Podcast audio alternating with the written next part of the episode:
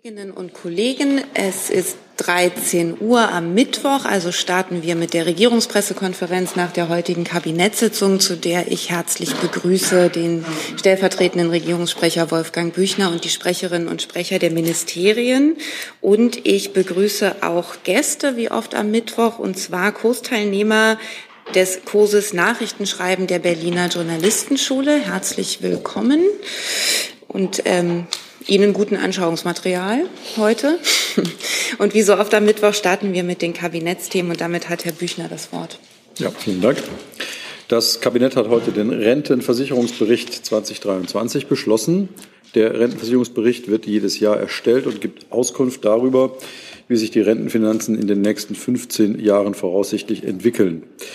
Der Rentenversicherungsbericht 2023 konstatiert der gesetzlichen Rentenversicherung erneut eine gute Finanzentwicklung. Auch in diesem Jahr sind die Ergebnisse des Berichts günstiger als im Vorjahresbericht. Dafür ist vor allem die positive Entwicklung auf dem Arbeitsmarkt verantwortlich. Nach der Modellrechnung der Bundesregierung wird die sogenannte Nachhaltigkeitslücke der deutschen Rentenversicherung, die Reserve zum Ausgleich von Einnahme- und Ausgabeschwankungen, Ende des Jahres voraussichtlich bei 44,5 Milliarden Euro liegen. Der Beitragssatz bleibt bis einschließlich 2027 stabil bei 18,6 Prozent. Nach geltendem Recht wird bis 2030 der Beitragssatz voraussichtlich auf 20,2 Prozent steigen. Zum Ende des Vorausberechnungszeitraums 2037 steigt er voraussichtlich auf 21,1 Prozent. Das Rentenniveau, also die Standardrente gemessen am Durchschnittsentgelt, liegt bei rund 48,2 Prozent und bleibt auch bis 2024 knapp oberhalb 48 Prozent. 2025 greift dann die Haltelinie beim Rentenniveau. Das heißt, der aktuelle Rentenwert wird so weit angehoben, dass das Rentenniveau von 48 Prozent eingehalten wird. Längerfristig würde das Rentenniveau ohne gegenläufige Maßnahmen sinken bis 2030 auf 46,9 Prozent und bis zum Ende des Vorausberechnungszeitraums 2037 auf 45 Prozent. So viel zum Rentenbericht. Und dann noch etwas zum Thema neue Dieselsorten für den Straßenverkehr. Das Kabinett hat heute eine Änderung der Verordnung über die Beschaffenheit und die Auszeichnung der Qualitäten von Kraft- und Brennstoffen beschlossen. Damit dürfen künftig synthetisch hergestellte para, synthetisch hergestellter paraffinischer Dieselkraftstoff und B10-Diesel im Straßenverkehr verwendet werden. B10-Diesel besteht aus konventionellem Diesel und 10 Prozent Biodiesel. Der bislang verfügbare B7-Diesel, konventioneller Diesel plus 7 Prozent Biodiesel, soll weiterhin angeboten werden können.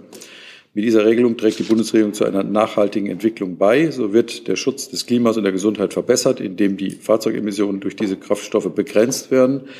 Die Bundesregierung übernimmt damit nicht nur die soziale Verantwortung gegenüber künftigen Generationen, sie verbessert auch langfristig die Bedingungen für die wirtschaftliche Leistungsfähigkeit der Volkswirtschaft. Mit der Regelung wird die EU-Kraftstoffqualitätsrichtlinie umgesetzt. Außerdem erfolgt die rechtliche Anpassung an die EU-Verordnung über den Aufbau der Infrastruktur für alternative Kraftstoffe. Unter anderem werden technische Normenverweise aktualisiert. Das betrifft neben Diesel auch die Anforderungen an Autogas, Pflanzenölkraftstoffe und Wasserstoff als Kraftstoff. Soweit zu den Kabinettsbeschlüssen. Danke. Dann kommen wir zunächst zu Fragen zu den Kabinettsthemen. Gibt es Fragen zum Rentenversicherungsbericht? Herr Jung. Ich frage mal das äh, Fachministerium dazu, wer mal ist.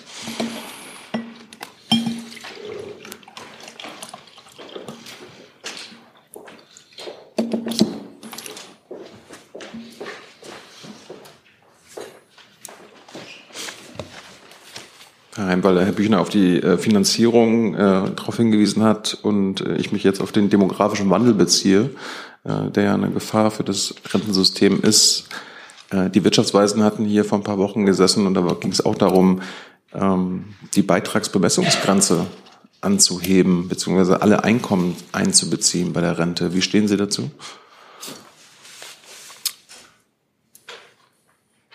Genau, erstmal hat der Büchner richtig auf den heute verabschiedeten Rentenversicherungsbericht hingewiesen und dass wir ähm, aktuell ein Sicherungsniveau haben von 48,2 Prozent und das auch bis zum Jahr 2024 ähm, so bleiben wird. Was äh, der Rentenversicherungsbericht, weil es ja ein routinemäßiger Bericht ist, äh, den wir sozusagen gesetzlich aufgrund einer gesetzlichen Verpflichtung immer wieder auch äh, herausgeben, dass die äh, Planungen und die Absprachen zum Rentenpaket 2, ähm, die ja laufen, da noch nicht drin berücksichtigt sind. Das wird ja derzeit intensiv beraten. Äh, und der Rentenversicherungsbericht gibt derzeit eben den aktuellen Stand hier wieder. Und die Frage zu den äh, Sachverständigen, ähm, da hatten wir uns ja auch, oder hat sich der Minister auch in unterschiedlichen Interviews jetzt geäußert, dass, äh, wie gesagt, das Rentenpaket 2 eben unterwegs ist. Da werden verschiedene Sachen ähm, dann umgesetzt. Solange das noch nicht final ist, ist das eben auch noch in Beratung. Aber sobald das final ist, werden wir natürlich auch an dieser Stelle davon berichten. Ich hätte jetzt keine ähm, Kommentierung der Wirtschaftsweisen erwartet, sondern ich hatte mich einfach auf die BBK hier bezogen und da war das Thema Anhebung der Beitragsbemessungsgrenze Thema. Und weil es hier um die Finanzierung der Renten geht, äh, wollte ich die politische Position Ihres Hauses dazu haben. Ja, und ich kann Ihnen sozusagen sagen, es gibt derzeit Absprachen regierungsintern zu einem Rentenpaket und da werden verschiedene Maßnahmen erfolgen. Und sobald die abgeschlossen sind, kann ich mich dann oder können wir uns dann auch, auch hier dazu äußern. Weitere Fragen zum Rentenversicherungsbericht sehe ich, Herr Rinke. Naja, es ist so ein Grenzfall. Also betrifft auch das Thema, was danach wahrscheinlich kommt, nämlich Haushalt. Können wir das vielleicht tatsächlich dann, dann gesammelt machen? Mit Bezug auf die Renten. Also ich kann es gar nicht zurückstellen. Versuchen. Ja, ich hätte ganz gerne gewusst, ähm, die Frage geht an Herrn Büchner, ob man, weil das Rentenpaket 2 ja eben äh, erwähnt wurde, ob es innerhalb der Bundesregierung eine Verständigung gibt, dass es bei den Bundeszuschüssen für die Rentenversicherung auf jeden Fall nicht zu einer Kürzung kommt. Das war die Frage. Ich möchte jetzt irgendwelchen Beratungen, die gerade laufen, wirklich gar nicht vorgreifen. Das möchte ich jetzt an der Stelle auch in dem Zusammenhang nicht tun. Also könnte es sein, dass es. Nee, das habe ich nicht gesagt. Weitere Fragen zum Rentenversicherungsbericht sehe ich dann tatsächlich nicht zum zweiten Kabinettsthema, Verordnung Kraft- und Brennstoffe. Gibt es dazu Fragen? Ja.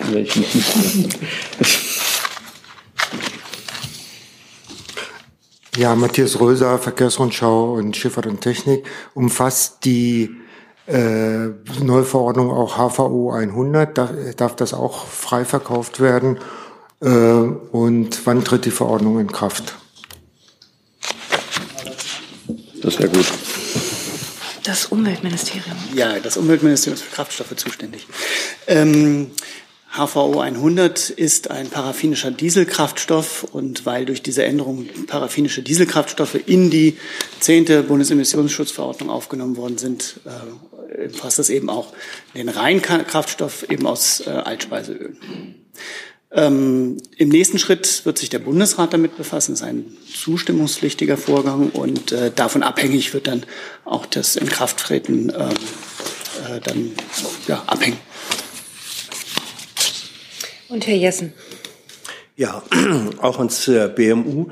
Neue Dieselsorten sind das eine, aber ich glaube, beim Dieselpreis ist alles noch beim alten. Diesel hat gegenüber Benzin an der Zapfsäule einen Steuervorteil von 18 Cent äh, pro Liter. Wie verträgt sich das mit dem Ziel der Ampel, ähm, umweltschädigende oder ja, klimaschädigende Subventionen abzubauen? Faktisch ist das das Ergebnis einer Subvention. Sie beziehen sich da jetzt tatsächlich auf eine, ähm, eine Preisgestaltung, äh, die einerseits sich am Markt entwickelt. Dazu kann ich an der Stelle nicht sagen. Wenn es aber um den, das Thema Steuern und Abgaben gibt, würde ich äh, äh das ans BMF abgeben. Würde ich da um eine Antwort bitten. Es handelt sich ja letztlich dann auch um Energiesteuervergünstigungen.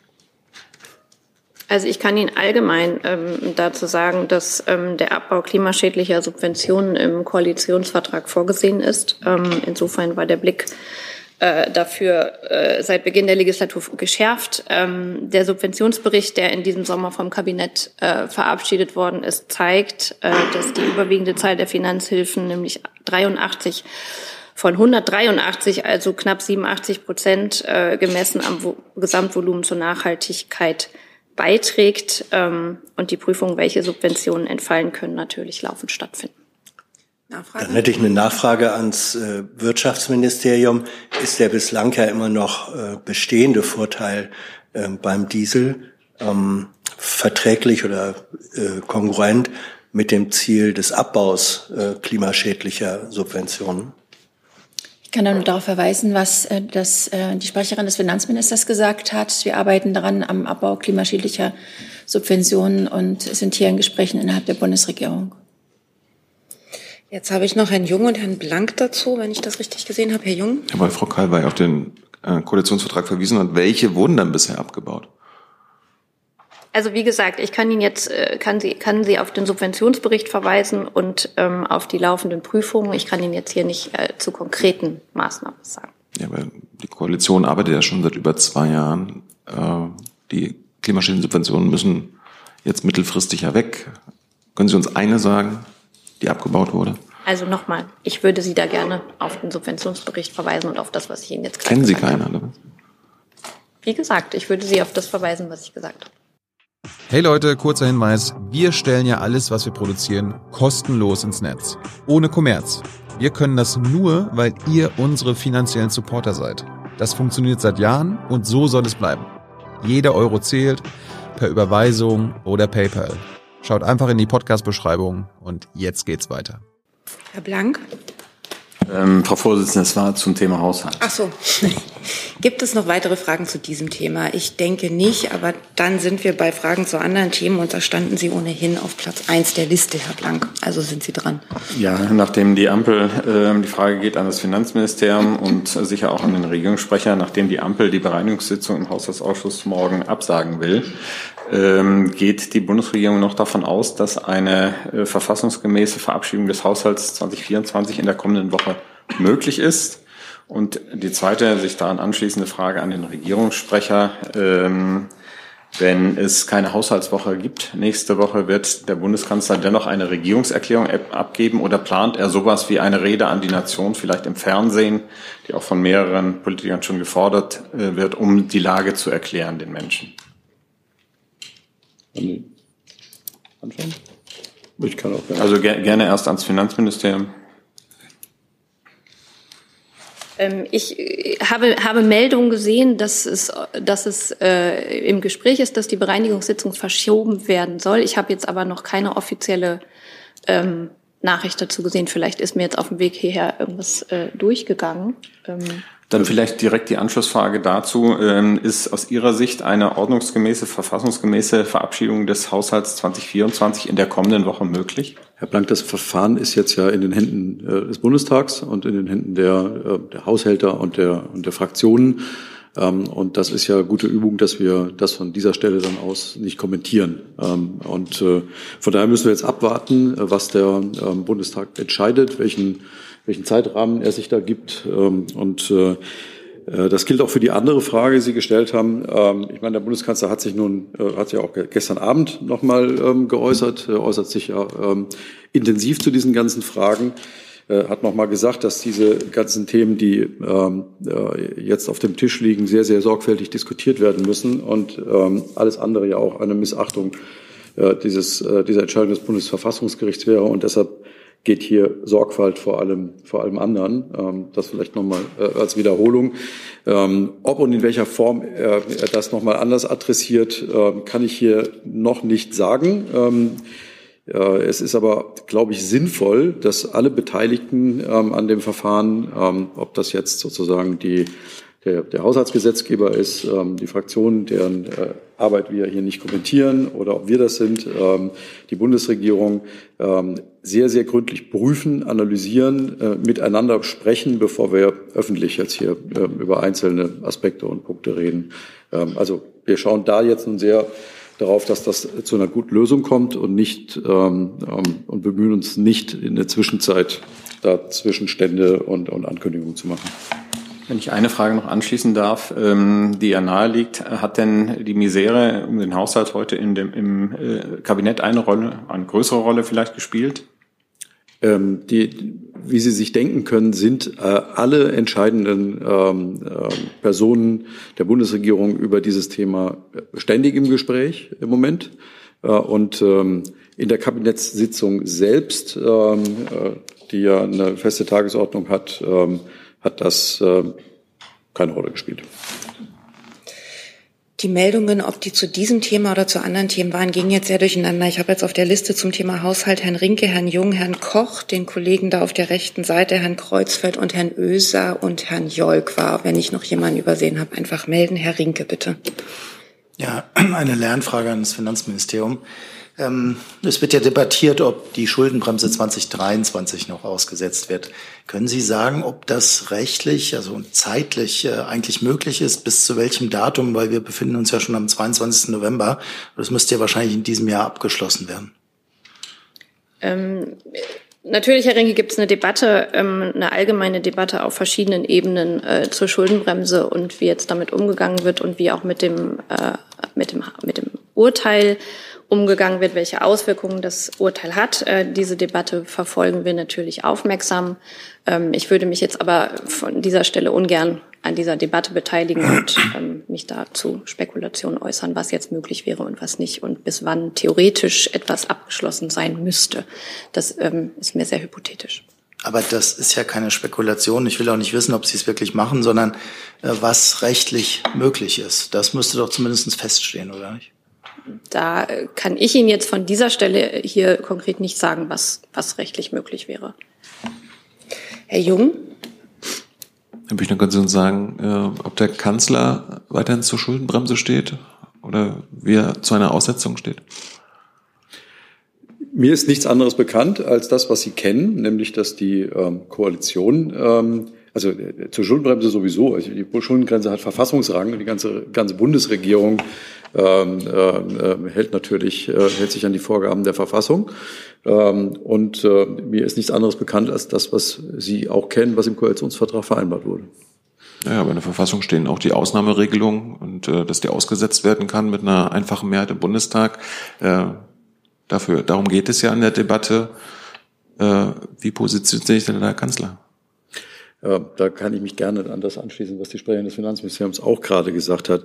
Wir sind jetzt in der Situation, in der wir diesen Richterspruch, ich meine, Herr Hebestreit hat sich dazu ja auch schon zweimal ausführlich geäußert, ähm, sehr genau analysieren müssen äh, und sehr genau schauen müssen, welche ähm, Auswirkungen das hat und welche Maßnahmen wir ergreifen. Ähm, alle Beteiligten in der Bundesregierung sind bemüht und äh, daran interessiert, hier zu einer äh, guten Lösung, zu einer seriösen Lösung zu kommen. Äh, und äh, das wird ein bisschen Zeit in Anspruch nehmen und welche Maßnahmen dann möglicherweise sinnvoll sind, welche ergriffen werden und welche nicht, darüber werden wir bis dahin hier nicht öffentlich spekulieren und deshalb auch nicht zu Fragen Stellung nehmen können, ähm, ob diese oder jene ähm, äh, Maßnahme sinnvoll ist.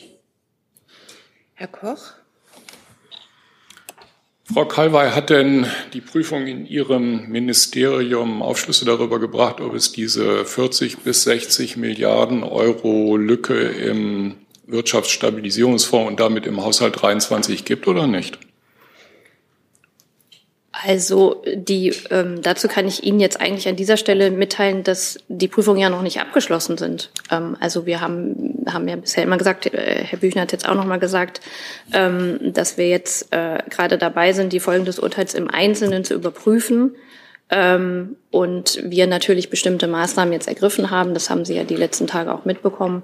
Ähm, aber die Prüfung insgesamt ähm, noch nicht abgeschlossen ist. Und sobald sie abgeschlossen ist und es etwas zu kommunizieren gibt, werden wir das auch natürlich tun.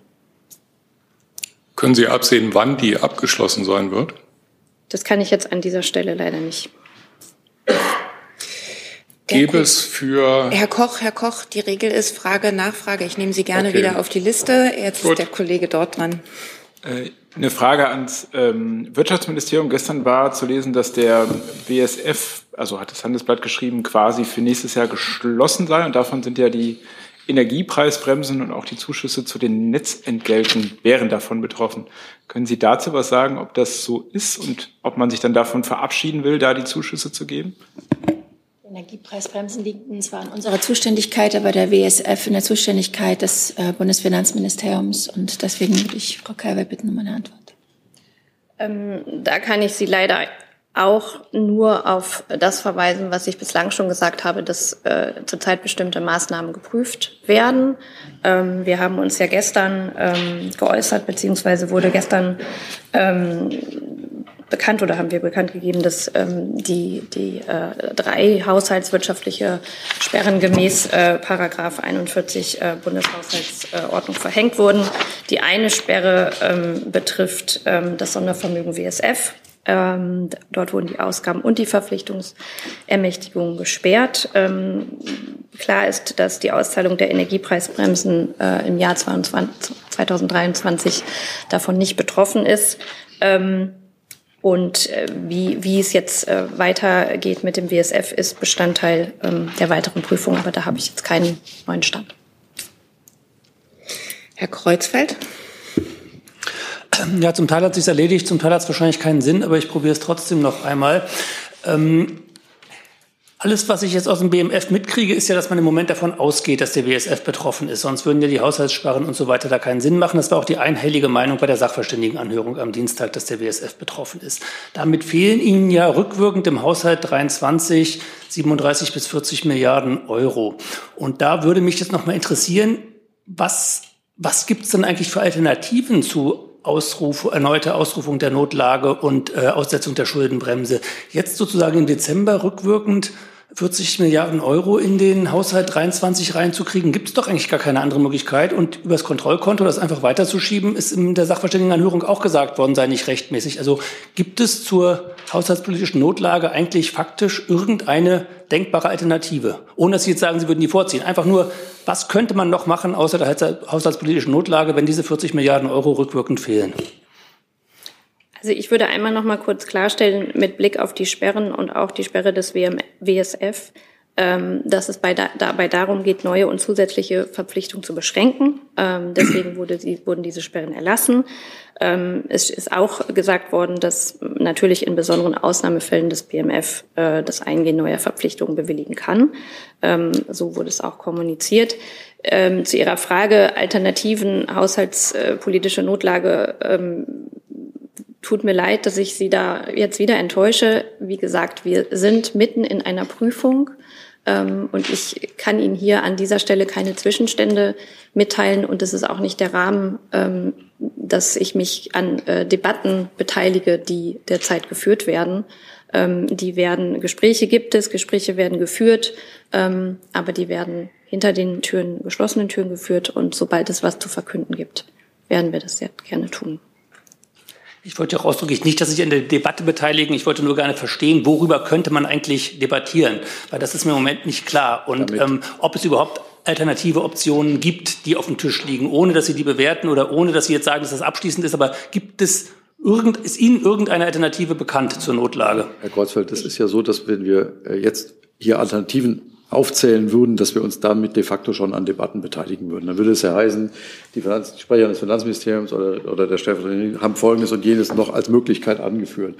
Und äh, wir sind jetzt in einer Situation, die, ähm, das glaube ich, wissen alle, ähm, äh, durchaus nicht einfach zu lösen ist. Ähm, und äh, wir ähm, sind aber alle gemeinsam in der Bundesregierung ähm, der Ansicht, dass es jetzt klug und weise ist, ähm, möglichst ähm, erstmal interne Debatten zu führen. Weil je mehr jetzt öffentlich debattiert, ja, also ich verstehe natürlich Ihre Fragen, die sind völlig berechtigt und präzise und in Ordnung und die würde ich wahrscheinlich äh, genauso stellen, wenn ich hier drüben sitze, auf der anderen Seite sitzen würde. Ähm, und trotzdem ist es so, wenn wir zu einer guten Lösung kommen wollen, ähm, ist es jetzt das richtige Verfahren, ähm, noch eine Weile ähm, diese Debatten intern zu führen ähm, und ihnen dann eine äh, überzeugende Lösung zu präsentieren. Herr Oeser, Herr Kreuzfeld, auch für Sie gilt eigentlich die gleiche Regel wie für alle Frage Nachfrage, aber gerne nehme ich Sie wieder auf die Liste. Aber da das jetzt schon zweimal gefragt wurde nach dem Zeitplan, äh, Sie können davon ausgehen, dass das nicht nur eine Floskel ist, wenn ich hier sage, dass man da nun wirklich mit Hochdruck dran arbeitet. Das hat absolute Priorität. Ich glaube, dass sich alle Beteiligten dort äh, jede verfügbare Zeit nehmen, ähm, um über diese Themen zu reden. Ähm, und äh, jedem ist ja auch klar, dass wir das Thema ähm, nicht nur zeitnah lösen wollen, sondern auch zeitnah lösen müssen. Herr Oeser hat die nächste Frage. Ja, äh, Frage an das Verkehrsministerium. Wie wirkt sich die Ausgabensperre, die faktische Ausgabensperre in Ihrem Bereich aus? Weil die meisten Projekte, die Sie äh, finanzieren, ja überjährig angelegt sind. Das heißt, es werden Verpflichtungsermächtigungen äh, benötigt. Können Sie dazu etwas sagen? Frage und Frage, gleichzeitig Frage ans äh, Wirtschaftsministerium, das ja für den Umweltbonus, also die Kaufprämie für Elektroautos verantwortlich ist, werden jetzt noch äh, Zuwendungsbescheide ausgestellt. Herr Röser, vielen Dank für die Frage. Ähnlich wie die Kollegen kann auch ich Ihnen noch nicht in, in letzter Konsequenz sagen, welche Auswirkungen wir jetzt tatsächlich haben. Das befindet sich alles in der Prüfung. Äh, es befindet sich auch in der Prüfung, wie dann eben wichtige Vorhaben, für die auch die Mehrausgaben, also nicht nur die tatsächlich rein geplanten äh, Baukosten, die Sie eben angesprochen haben, ähm, eventuell entstehende Lücken geschlossen werden können. Äh, Sie wissen, wir haben große Prioritäten im Verkehrssektor und an denen halten wir auch fest.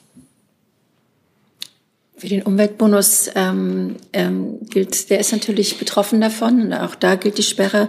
Und auch hier muss ich mich dem anschließen, was bereits jetzt mehrfach gesagt worden ist, dass das alles in der Prüfung ist. Werden jetzt Zu Zuwendungsbescheide ausgestellt oder nein? Das ist alles in der Prüfung. Herr Jolkwa. Ja, Herr Müller, äh, gestern hat Ihr Minister in der Ukraine äh, eine weitere Militärhilfe zugesagt in Höhe von 1,3 Milliarden Euro. Äh, wie der Zufall es wollte, war das der Tag, an dem auch die Haushaltssperre verhängt wurde.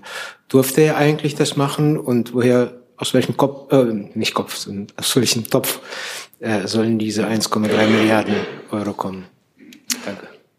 Ja, also die, die Finanzierung des gestern durch den Bundesminister in Kiew angekündigten Paketes, des neuerlichen Paketes, äh, ist gesichert und das zu 100 Prozent. Das möchte ich hier ganz klar sagen. Und ähm, nach meiner Kenntnis sind die, der Großteil aus dem Einzelplan 60. Und natürlich, wenn ähm, so ein Paket verkündet wird, ist es ja keine äh, Leistung oder ein, eine äh, Nachricht des BMVG, sondern äh, Deutschlands Unterstützung für die Ukraine in diesem fürchterlichen Krieg. Und das kommt dann natürlich abgestimmt, ressortbegreifend abgestimmt von der Bundesregierung.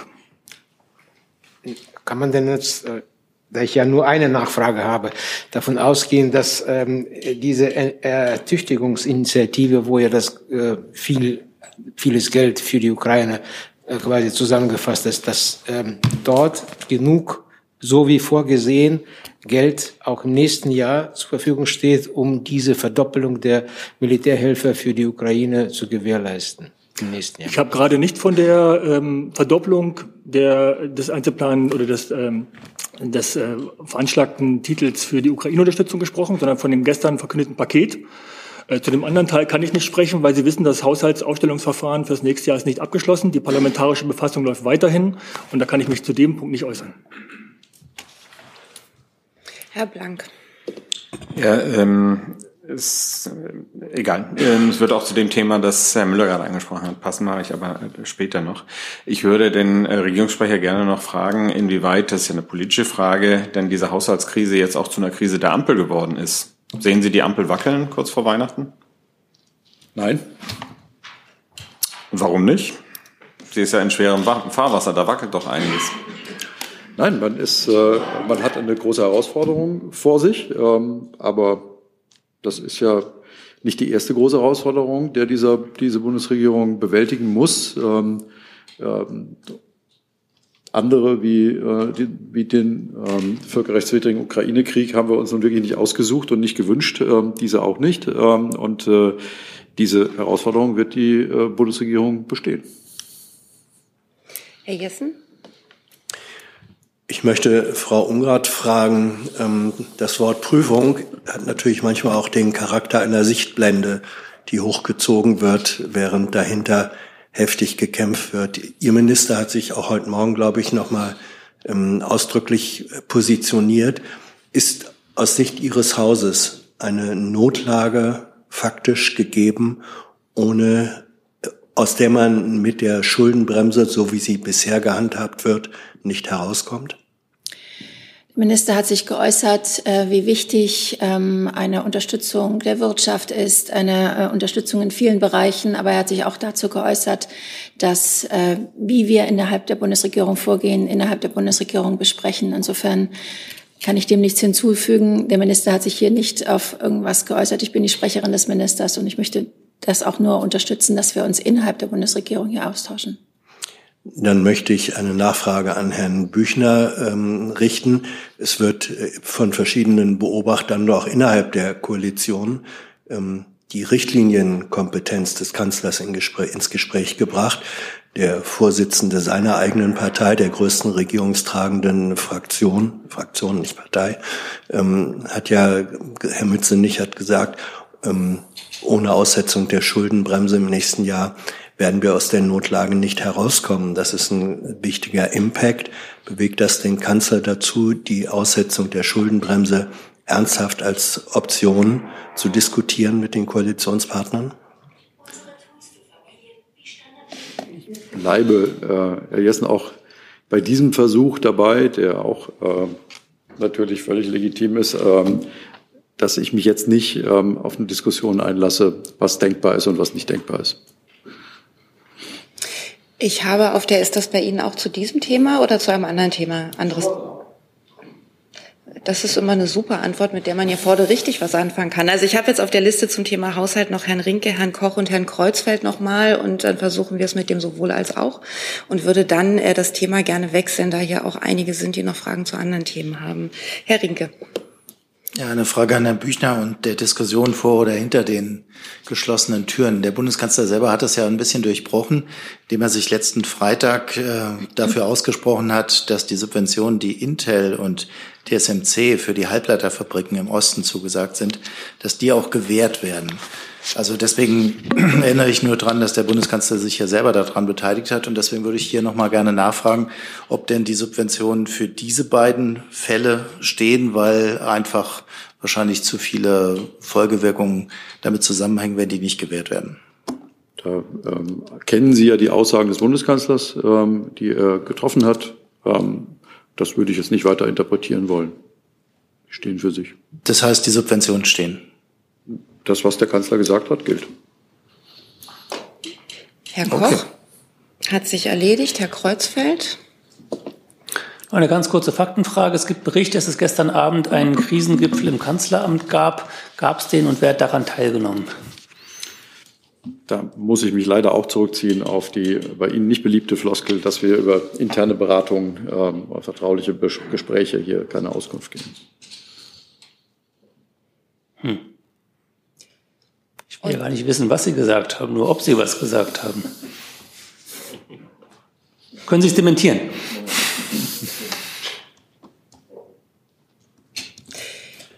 Da, jetzt ist dann Herr Blank, machen Sie dazu. Ja, dazu kann man schon die Frage stellen, ob Sie denn äh, bestätigen können, dass Herr Lindner im Kanzleramt war. Das sagt ja nichts über interne Äußerungen und ob das ähm, ein Zweiergespräch war oder ob auch andere Mitglieder dieser Ampelregierung dabei waren. Also Herr Lindner ist ständig im Kanzleramt, äh, aber ich kann Ihnen sagen, äh, ich meine das jetzt nicht im Scherz, sondern wie ich es eben auch schon gesagt habe, äh, dass äh, alle entscheidenden ähm, Stakeholder bei dieser Frage nun wirklich ständig im Gespräch miteinander sind, äh, über Details, Timing, in welchem Raum, wann, um welche Uhrzeit.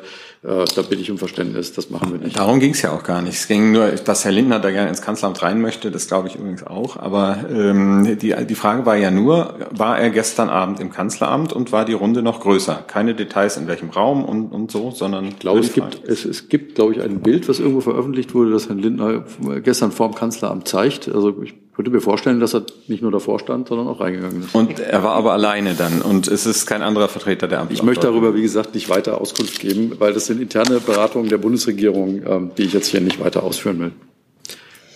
Dann haben Sie die nächste Frage. Ja, auch eine Frage an Herrn Büchner, ähm, weil wir schon eine halbe Stunde darüber sprechen. Ähm, Könnten Sie sagen, sind vielleicht äh, bei den haushaltspolitischen Tricks, äh, die angewendet wurden, auch über die Sondervermögen, äh, sind da vielleicht Fehler gemacht ähm, von der Koalition? Ja, also die, ähm, die, die Unterstellung von wegen Tricks äh, weise ich zurück, weil ähm, ich glaube, das hat Herr Hebestreit äh, hier auch schon mehrfach gesagt. Ähm, Im Moment der Aufstellung des Nachtragshaushalts 2021 ist niemand davon ausgegangen, dass hier getrickst wird, sondern man hat das auf, ähm, auf einem äh, auf, fachlichen Rat hin ähm, und nach sorgfältiger Prüfung und Überlegung getan. Ähm, und bei der Aufstellung damals musste auch niemand davon ausgehen, dass das verfassungswidrig ist. Das ist jetzt eine Feststellung, die ist neu. Äh, wir wissen jetzt um die Verfassungswidrigkeit nach diesem Urteil und deshalb beschäftigen wir uns jetzt damit, dieses auch zu heilen, äh, diesen Zustand und jetzt sozusagen in einen verfassungsgemäßen Zustand zu kommen. Ist das dann rückblickend ein Fehler? Ja, wenn das Verfassungsgericht hinterher feststellt, dass das Verfahren verfassungswidrig war, kann man sagen, ähm, das ist gut, wenn wir es jetzt besser machen.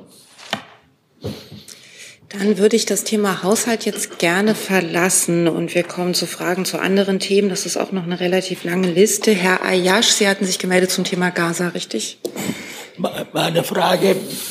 Äh, äh, gestern wegen Abkommen zwischen Hamas und äh, äh, die Israelis untersucht die Bundesregierung äh, so, äh, einem, äh, so einen Untersuchungsausschuss, die der Behauptung Israels untersucht, dass sich in äh, Krankenhäusern äh, Waffen befinden. Und zwar der Ehud Barak, der ehemalige Ministerpräsident der Israel, hat in einem Interview von CNN, äh, amerikanische Sendung, sagte, die Bunker, wo die Israelis, Soldaten gewesen sind, sind von den Israelis selber gebaut. Gibt es also viele jetzt Forderungen, das ist ein äh, Untersuchungsausschuss. Danke. Kann ich gern. Äh, ja, Sie wissen ja, Israel verteidigt sich gegen den Terror der Hamas und es ist auch unstrittig, dass die Hamas sich hinter der Zivilbevölkerung in Gaza äh, versteckt. Äh, es gibt genug Berichte, die belegen, dass dort auch zivile Infrastruktur dafür genutzt wird. Insofern ähm, verstehe ich Ihre Frage nicht ganz, aber Sie sehen ja auch, dass die israelischen Behörden und die israelische Regierung äh, sehr darum bemüht ist, Informationen der Öffentlichkeit zu präsentieren, die ja gerade dieses Vorgehen auch belegen. Herr Warwick hat die nächste Frage.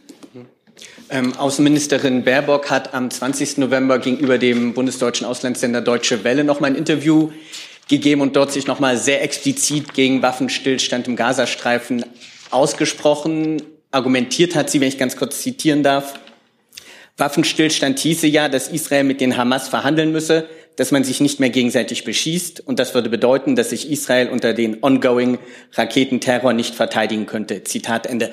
Herr Wagner, können Sie mir erklären, was uns die Außenministerin damit vermitteln will und wenn sie wirklich so explizit und grundsätzlich gegen einen Waffenstillstand im Gazastreifen ist, eingedenk der fünfstelligen Zahlen an zivilen Toten, was ist denn das Alternativszenario zu einem Waffenstillstand aus Sicht des Auswärtigen Amtes?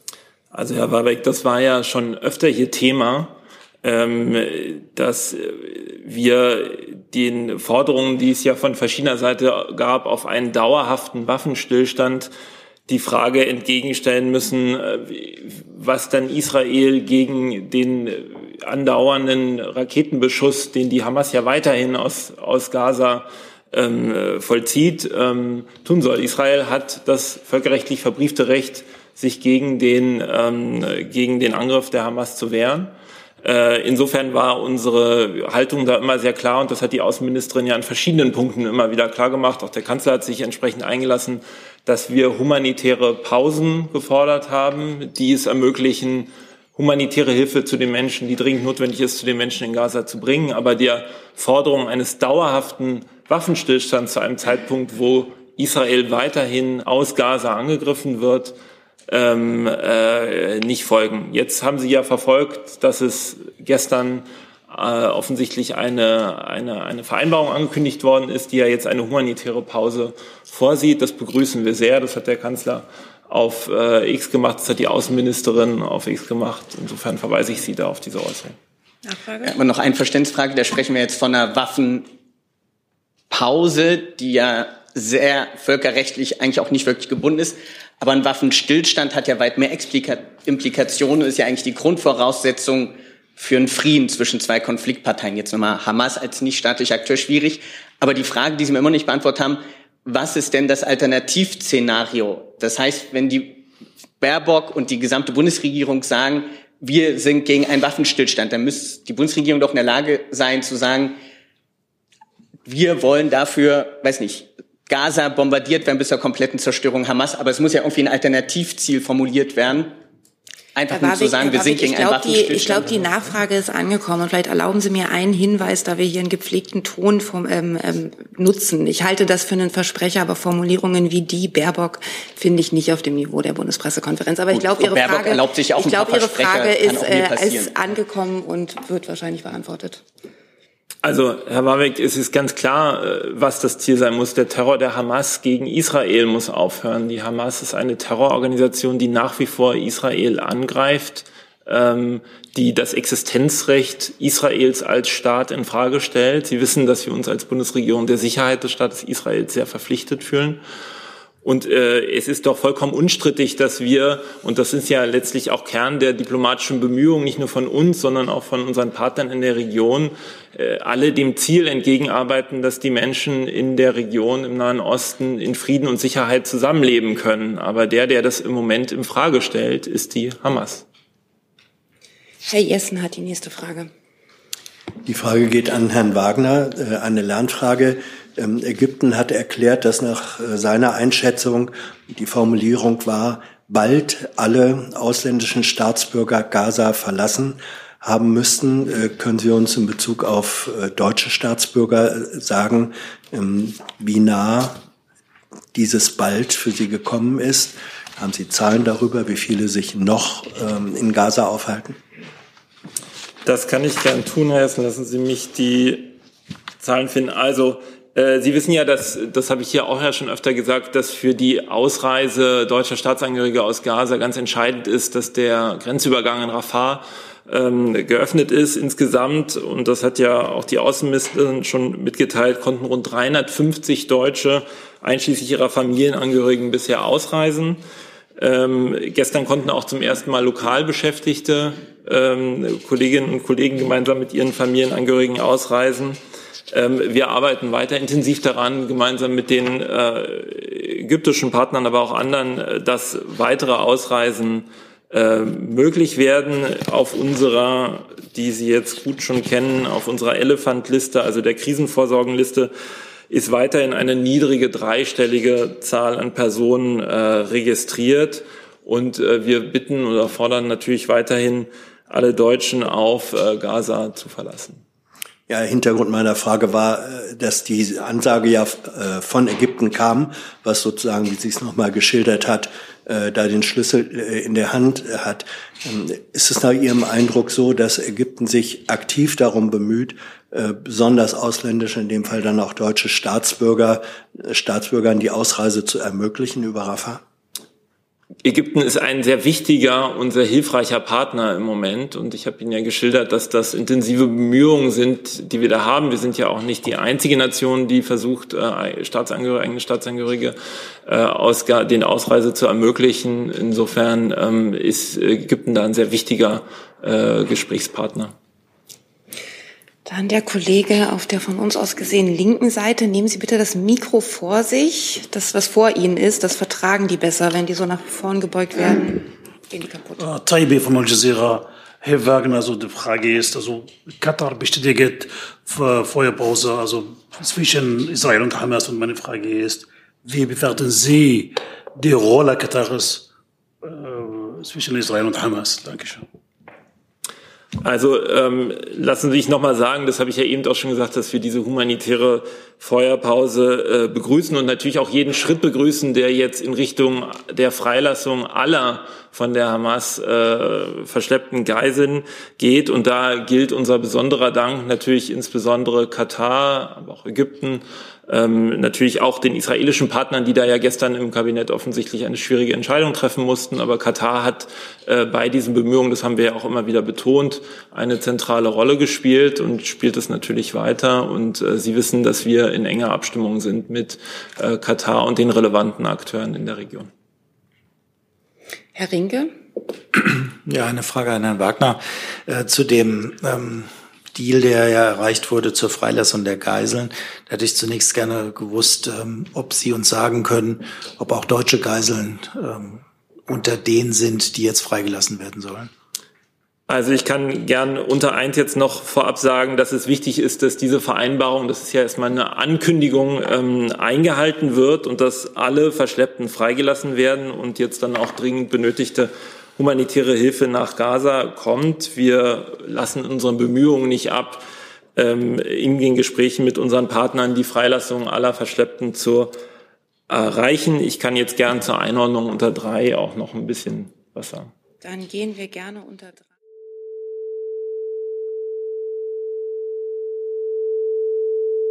Und jetzt sind wir wieder unter eins, sind immer noch beim Thema Nahost und Herr Jung wäre der nächste auf der Liste. Zur humanitären Lage, Herr Wagner. Ähm, haben Sie die, haben die israelischen Luftangriffe und die israelische Blockade von Lieferungen nichts mit der humanitären Katastrophe in Gaza zu tun? Das hatten Sie vorhin nicht erwähnt. Herr Jung, Israel hat im Rahmen des Völkerrechts das Recht, sich gegen den Terror der Hamas zu verteidigen. Und ist, das haben wir an verschiedener Stelle gesagt, das hat die Außenministerin gesagt, ähm, andere Mitglieder der Bundesregierung gesagt, natürlich thematisieren wir mit Israel auch, dass wir erwarten, dass sie sich an die Vorgaben des humanitären Völkerrechts halten. Aber nochmal, Israel verteidigt sich gegen den Terror der Hamas äh, im Rahmen des Völkerrechts. Und wenn es einen Akteur in diesem Konflikt gibt, der sich nun wirklich überhaupt nicht an humanitäres Völkerrecht hält, dann ist es die Hamas, die sich hinter der Zivilbevölkerung in Gaza versteckt. Nee, aber das äh, hat doch jetzt nichts mit damit zu tun, dass es israelische Luftangriffe gibt und die, Block, äh, die Lieferungen, Hilfslieferungen blockiert werden, weil Israel die Grenzen kontrolliert. Ähm, also warum, warum lassen Sie das weg bei der äh, humanitären Lage? Ich beantworte Ihre Fragen, ich lasse hier nichts weg. Doch. Wir haben, die Bundesregierung hat mehrfach zum Ausdruck gebracht, dass wir uns sehr dafür einsetzen, die humanitäre Lage in Gaza, die katastrophal ist, die schrecklich ist, ähm, wo die Menschen in einer, in einer desolaten Lage sind, zu verbessern. Dafür setzen wir uns ein. Wir haben eine Sondergesandtin im Auswärtigen Amt dafür, die mit den internationalen Partnern, mit den Hilfsorganisationen spricht. Wir haben unsere Mittel, humanitäre Hilfe, nochmal sehr viel, sehr deutlich erhöht. Ähm, und setzen uns sehr dafür ein, dass mehr humanitäre Hilfe nach Gaza reinkommt. Es kommt ja humanitäre Hilfe nach Gaza rein. Ähm, äh, letzte Größenordnung, die ich kannte, muss ich aber nochmal nachgucken, ja so um die 100 äh, LKWs pro Tag. Es braucht natürlich sehr viel mehr. Wir wissen alle, dass es vor ähm, den äh, abscheulichen Terrorangriffen der Hamas am 7. Oktober ja deutlich mehr LKWs pro Tag waren. Äh, insofern setzen wir uns für diese Geschichten ein und äh, hoffen damit auch die humanitäre Lage in Gaza zu mindern. Herr Baschei hat die nächste Frage. Ja, ich hätte auch eine Frage. Ich hätte auch eine Frage zur äh, Waffenruhe. Ähm, die Länder in der Region ähm, äußern die Hoffnung, dass äh, diese Feuerpause auch ähm, zum Ende des Krieges oder Ende der Bombardierung führt, würden Sie ähm, diese Bemühungen unterstützen? Also ich glaube, wir müssen jetzt erstmal abwarten. Es ist jetzt eine Ankündigung.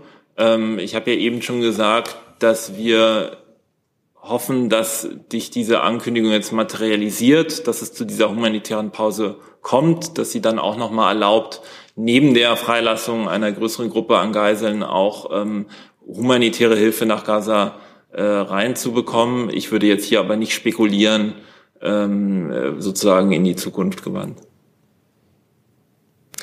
Zu diesem Thema sehe ich keine weiteren Fragen. Ich habe noch jede Menge ähm, Fragesteller auf der Liste zu anderen Themen. Wenn sich da etwas erledigt hat, dann gerne auch signalisieren. Wir sind nämlich in der Zeit schon weit fortgeschritten. Deswegen bitte ich um kurze Fragen. Und der Kollege hier vorn hat das nächste Thema. Wenn ich das richtige Mikro treffe. Das. Ja, vielen Dank, Nick Alipur, Euraktiv. Äh, Frage an Herrn Büchner zu den deutsch-italienischen äh, Regierungskonsultationen äh, und danach nochmal ins BMI. Ähm, die, ähm, die Regierungschefin Italiens gilt ja als, als Vorsitzende einer rechtsextremen, mindestens in Teilen Partei. Da würde mich interessieren, inwieweit das für den Kanzler bei der Zusammenarbeit eine Rolle spielt und an das BMI. Äh, es gibt ja, soweit ich das verstehe, nach wie vor äh, eine, eine Meinungsverschiedenheit, zumindest dass Deutschland derzeit keine äh, Geflüchteten aus Italien freiwillig übernimmt und Italien äh, keine Geflüchteten wieder zurücknimmt. Gibt es da einen neuen Stand, den Sie vielleicht teilen können bzw. wollen? Also ich kann Ihnen ganz grundsätzlich sagen, dass Italien für Deutschland ähm, äh, nach wie vor ein wichtiger Partner ist. Ähm, wir nehmen hier nicht irgendwelche äh, Einordnungen und Klassifizierungen von anderen Staats- und Regierungschefs vor, äh, sondern sind um eine gute Zusammenarbeit bemüht. Ähm, und äh, was das zweite Thema angeht, will ich zwar dem BMI nicht vorgreifen, kann ich aber sagen, dass wir über diese Themen ständig im Gespräch sind mit Italien äh, und uns da um äh, gute Lösungen bemühen. Gerne auch Ergänzung durch das. Ja, die Ergänzung ist, dass es keinen neuen Stand gibt. Danke. Herr Rinke dazu? Ja, Herr Büchner, ich hätte gerne eine Frage angeschlossen. Es ist, wird ja heute ein Aktionsplan zwischen beiden Regierungen abgeschlossen. Mit der französischen Regierung äh, gibt es aber auch einen Freundschaftsvertrag. So ähnlich haben den ja auch Frankreich und Italien. Äh, kann man daraus schließen, dass äh, der wichtigste Partner für Deutschland weiter Frankreich ist, auch wenn man jetzt die Beziehung zu Italien ausbauen möchte? Also uns ist die Zusammenarbeit äh, mit allen Partnern in der Europäischen Union sehr, sehr wichtig. Äh, dass ähm, die ähm, deutsch-französische Freundschaft immer einen ganz besonderen Stellenwert hat, ist auch nichts Neues, äh, nichts, was sich irgendwie geändert hat. Ähm, aber ich glaube, dabei kann ich es belassen. Darf ich noch eine Nachfrage stellen? In dieser, diesem Aktionsplan steht ja auch drin, dass man offen ist dafür, dass sich Italien an dem künftigen Bodenkampfsystem beteiligt, was bisher Deutschland und Frankreich geplant haben. Ähm, ist das eigentlich mit der französischen Regierung abgesprochen? Da müsste ich passen, aber vielleicht möglicherweise kann mich das Verteidigungsministerium unterstützen. Ich habe aktuell keine Informationen vorliegen. Ich schaue mal rein, was ich dabei habe. Und wenn ich was habe, komme ich auf Sie zu. Danke.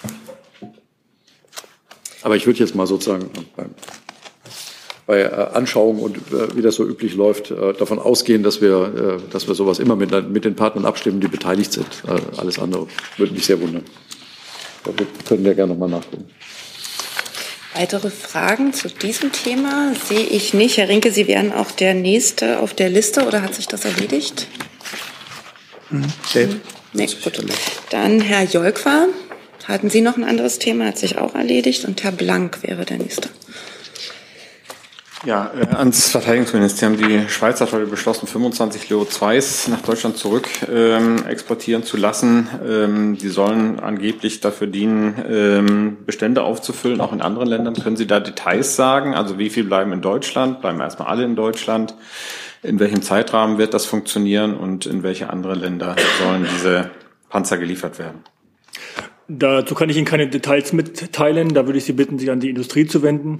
Wir haben uns dafür eingesetzt, dass äh, diese äh, Freigabe erfolgt. Aber ähm, wie gesagt, dass, äh, die Panzer gehen an die Industrie zurück und äh, da sind auch die richtigen Ansprechpartner. Und in welchem Zeitrahmen können Sie da was sagen? Bitte diese Frage an die Industrie stellen. Weitere Fragen dazu sehe ich nicht. Dann hat der Kollege auf der rechten Seite das nächste Thema.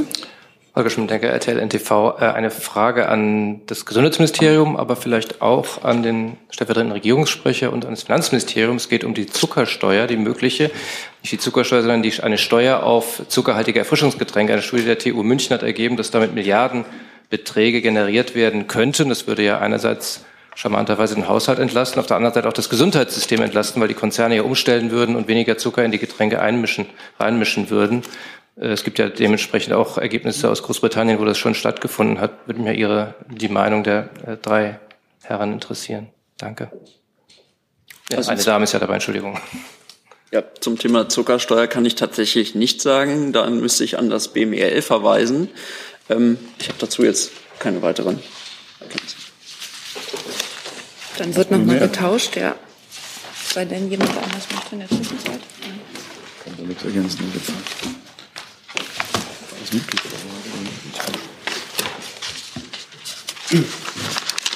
Ähm, ja, vielen Dank. Ähm, ich glaube, ich muss Sie enttäuschen. Also was die finanzpolitische oder fiskalische Wirksamkeit angeht, kann ich mich nicht äußern. Ich denke, da kann die Kollegin aus dem BMF was sagen. Ähm, ich könnte nur aus ernährungspolitischer Sicht ähm, nochmal einordnen. Die häufig viel zu hohe Zuckerzufuhr, insbesondere durch äh, gesüßte Getränke, kann ein Risiko für Übergewicht, für Adipositas und assoziierte Erkrankungen sein, wie beispielsweise Diabetes. Klar ist, ähm, verarbeitete Lebensmittel, aber auch Erfrischungsgetränke enthalten nach wie vor oft zu hohe Mengen an Zucker. Unser Ziel ist hier Aufklärung und Prävention. Da setzen wir an beispielsweise mit dem Kinderlebensmittelwerbegesetz oder mit unserer Ernährungsstrategie. Und hinsichtlich der fiskalischen Wirksamkeit würde ich gerne ans BMF abgeben. Ähm, Sie haben sich, äh, glaube ich, wenn ich es richtig verstanden habe, bezogen auf die Studie ähm, zu einer möglichen Zuckersteuer. Ähm, grundsätzlich kommentieren wir keine externe Berichterstattung oder externe Studien. Ich kann Ihnen dazu nur sagen, dass die Einführung einer Zuckersteuer derzeit nicht geplant ist. Ganz kurze Nachfrage, vielleicht auch an Herrn Büchner. Wäre doch eine Idee, in den angespannten Zeiten ja, etwas mehr Geld zu, reinzuholen in den Haushalt? Gut, äh, mir fallen da viele lustige Antworten zu ein, aber ich ähm, gerne äh, lasse es bei dem, was ich vorhin gesagt habe, dass ich auch diese Einzelmaßnahme hier nicht kommentieren würde. Weitere Fragen zu diesem Thema sehe ich nicht. Dann Herr Jung mit einem neuen Thema. Das erledigt. Dann Herr Warwick mit einem neuen Thema. Am Wochenende 18. und 19. November fand in den Räumen des EU-Parlaments ein Tribunal zu dem US-Embargo gegen Kuba statt. Äh, das abschließende Urteil lautete, ich zitiere kurz, die umfassenden politischen und wirtschaftlichen Sanktionen, die seit 1960 gegen die Republik Kuba verhängt wurden, verstoßen gegen das Völkerrecht. Da würde mich interessieren, teilt denn die Bundesregierung diese Einschätzung des Brüsseler Tribunals? Frage geht ans Auswärtige Amt. Herr Warbeck, ich weiß nicht, auf welches Tribunal Sie sich beziehen, aber ich kommentiere das hier nicht. Nachfrage? Aber Sie können ja grundsätzlich sagen, ob die Bundesregierung das, die US-Blockade, die sie ja auch erst am 3. November verurteilt hat, als völkerrechtswidrig bezeichnet, ja oder nein? Herr Warwick, ich, ich werde mich jetzt hier nicht mit Diskussionen äh, zu Kuba mit Ihnen einlassen. Ich habe äh, dem, ich kenne den Bezug, den Sie herstellen, nicht, kenne diese, dieses Tribunal nicht, was Sie zitieren. Insofern habe ich dem nichts hinzuzufügen. Ich kann gern schauen, ob wir was nachreichen können. Ähm, Gucke ich gern. Hi, hier ist Tyler. Ich filme das Ganze. Hier ist Thilo. Ich äh, stelle dir die Fragen. Hier ist Hans. Ich achte aufs Protokoll und stelle fest, wir sind unter drei. Heimliche Info nur für euch. Gar nicht so heimlich. Kann man in den Infos lesen, wie man uns unterstützen kann. Nämlich per PayPal oder Überweisung. Weiter geht's. Weitere Fragen dazu sehe ich nicht. Dann hat nochmal der Kollege, dessen Namen mir heute einfach nicht einfallen will, nochmal die Frage. Ja, Name ist Rob Salverberg, äh, Frage aus dem Königreich der Niederlande. Es gibt da heute eine Wahl an Herrn Wagner, würde ich gerne wissen. Ähm, in den Umfragen in, in den Niederlanden führt äh, der verurteilte äh, Anführer der PVV-Partei ähm, pro-russische ähm, Euroskeptiker Geert Wilders, vielleicht kennen Sie den oder mal von gehört. Also er führt da in den Umfragen und ähm, was könnte das bedeuten für die deutsch-niederländische Zusammenarbeit? Also Sie werden mich hier nicht verleiten zu Spekulationen über Wahlen, die ja auch noch laufen. Wenn ich recht informiert bin, äh, schießen die Wahllokale, glaube ich, so um 21 Uhr ähm, äh, bei einem engen ähm, Partner Deutschlands. Äh, insofern ähm, kein Kommentar. Vielleicht eine kleine Nachfrage, äh, wenn ich anschließen darf. Ähm, diese Wahl bedeutet eigentlich, dass äh, Mark Rutte, der äh, Ministerpräsident, dass er nicht zurückkehrt im, im Amt. Er hat selber gesagt, äh, würde gerne nach Brüssel gehen, und zwar ähm, als Generalsekretär der NATO. Wie, wie bewerten Sie rückblickend seine Amtszeit, fast 13 Jahre? Auch das werden wir nicht kommentieren bei einem europäischen Partner. Ähm das überlassen wir Ihnen, wie Sie die Amtszeit Margretes äh, kommentieren. Das ist, glaube ich, eher Ihr Job als unserer. Weitere Fragen zu diesem Thema sehe ich nicht und auch Fragen zu anderen Themen habe ich nicht mehr auf der Liste. Genau, jetzt gucke ich nochmal zum Verteidigungsministerium, das nehmen wir gern noch mit. Ja, auf Herr Rinkes Frage zu den MGCS. Herr Rinke, also ich kann bestätigen, dass das Thema heute Teil der Beratungen ist, aber mehr kann ich den Beratungen nicht vorweggreifen. Danke. Dann sind wir für heute am Ende der Pressekonferenz. Danke unseren Gästen fürs Kommen. Tschüss.